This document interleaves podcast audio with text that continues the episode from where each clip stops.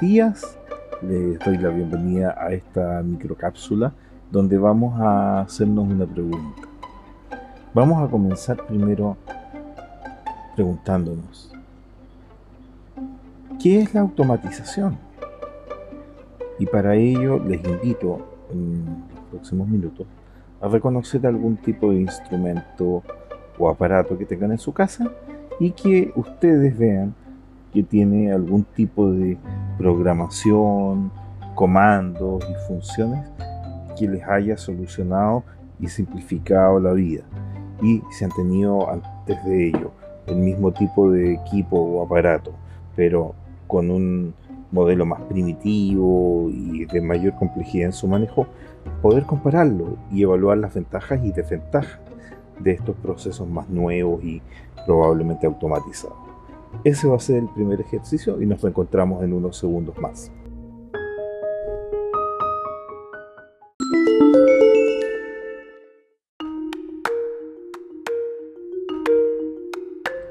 Bien, ¿pudieron reconocer algún equipo?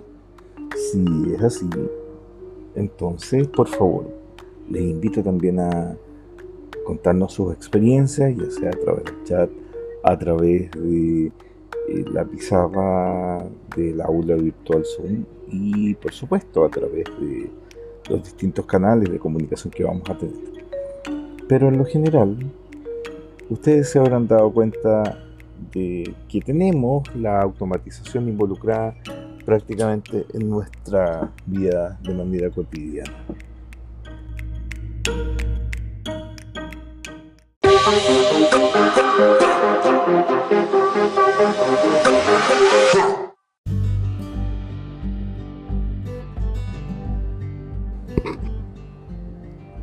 Los equipos automatizados, sean de la naturaleza que sea, o participen del proceso que sea, van a tener una particularidad.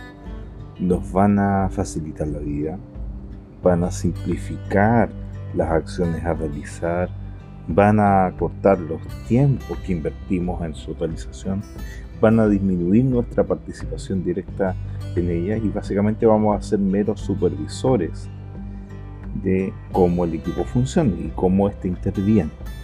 En la práctica, eso significa que van a tener cada vez más tiempo disponible para otras actividades y eso muchas veces significa empezar a tener una mayor diversificación de acciones o procesos que se van a realizar, pero el problema es también que por otra parte muchas veces hay menos ejecución directa de parte nuestra. ahí tenemos ya algunos ejemplos de ventajas y desventajas. No obstante, si lo pensamos también, nos damos cuenta de que algunos procesos de automatización son más bien estándares aplicables a cualquier fase son aplicables en términos generales, pero hay otros que son más específicos. Así, por ejemplo, el caso de la lavadora, nos encontramos con que está enfocada a una etapa dentro de nuestra casa, que es el proceso de lavado. El caso del televisor, el caso del teléfono, incluso el del computador, no solamente aplican en términos de lo que ha sido, por ejemplo, el teletrabajo, el estudio, sino también muchas veces la capacidad de interconectarlos para jugar, dejarlos programados para que actúen como despertador, tener también la posibilidad de a través de ellos mismos hacer un proceso de intercomunicación y utilizarlos para contestar teléfono, por ejemplo, para poder responder las redes sociales y por lo tanto se convierten en elementos interactivos. Así, de esta misma manera nos encontramos con lo que sucede eventualmente en el laboratorio.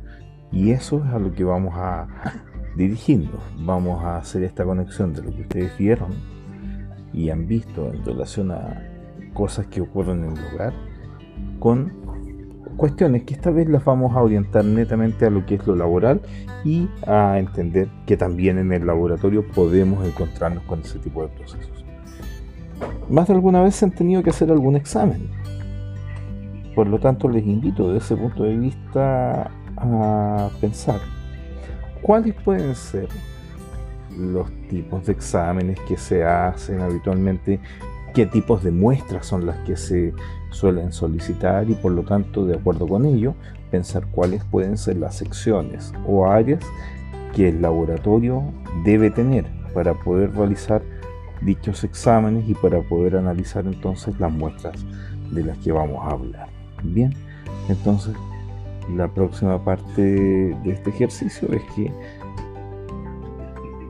piensen o indaguen información respecto a cuáles son las áreas o secciones de un laboratorio y cuáles son, por lo tanto, los tipos de exámenes que se pueden hacer. Y por lo mismo, cómo se relacionan con los tipos de muestras que ustedes van a tener que recibir o las que van a tener que realizarse como pacientes.